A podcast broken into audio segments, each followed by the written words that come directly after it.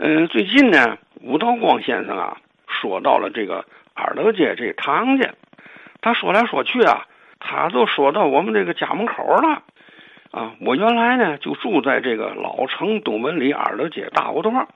啊，后来这大胡同呢，他就改成了叫更红胡同了。这胡同北口啊，正斜对着这个唐家的这个院落。唐家呢，他住的是这个青砖啊四合套院，正门呢在这个二楼街的这个坐北朝南，这个后门呢就在这个石桥胡同了。这个唐家呢，在二楼街，他是一个大户人家，他祖上呢，他干呢呃易容力的这个拎货铺，他租赁花轿，所以呢，呃，他家这个门楼啊就特别宽敞。他就是便于呢，这个花轿呢啊出出进进吧。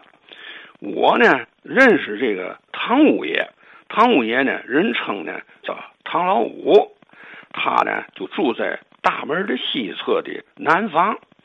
哎，他这个南房啊，在二二道街啊有这个北窗户啊，所以他屋里也特别亮堂。唐五爷呢，他一辈子呀，他没有正式工作。所以他家呢就安装了一个公用电话，他就靠着这个送电话啊挣点小钱儿。嗯，他家的公用电话呢覆盖面特别广，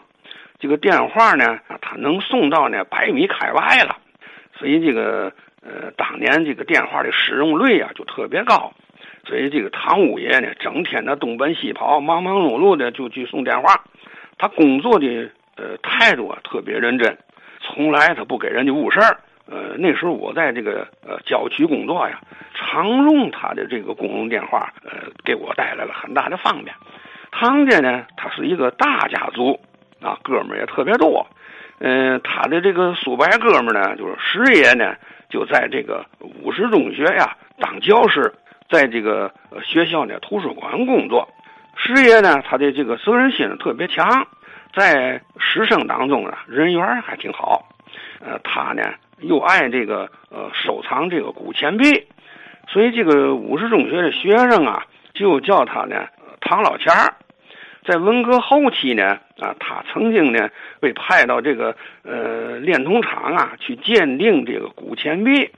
呃，他找到了一些这个很有价值的钱币，打算呢把这些钱币呀给收购。可是当时这个炼铜的这个工人呢，他不懂行啊，硬着就不卖，而且他就把这些个呃有价值的这个钱币啊，他都给扔到那个炼铜的炉里去了，实在是太可惜了。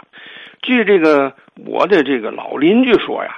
文革以前呢，我的老邻居呢，他就在五十中学上学，这位唐老师特别的这个朴素，每天从老城里呀徒步的啊上下班。而且呢，他穿衣打扮都特别朴素。他对这个老古董他很有研究。呃唐老师的这个书法呀，也写的特别好，字儿写的好。他们唐家呢，有一位姑娘呢，在这个呃南海区旧县署小学呀当老师，担任的大队辅导员。啊，七九年到八零年那个期间呢，被评为呢啊天津市的市级的优秀的啊大队辅导员。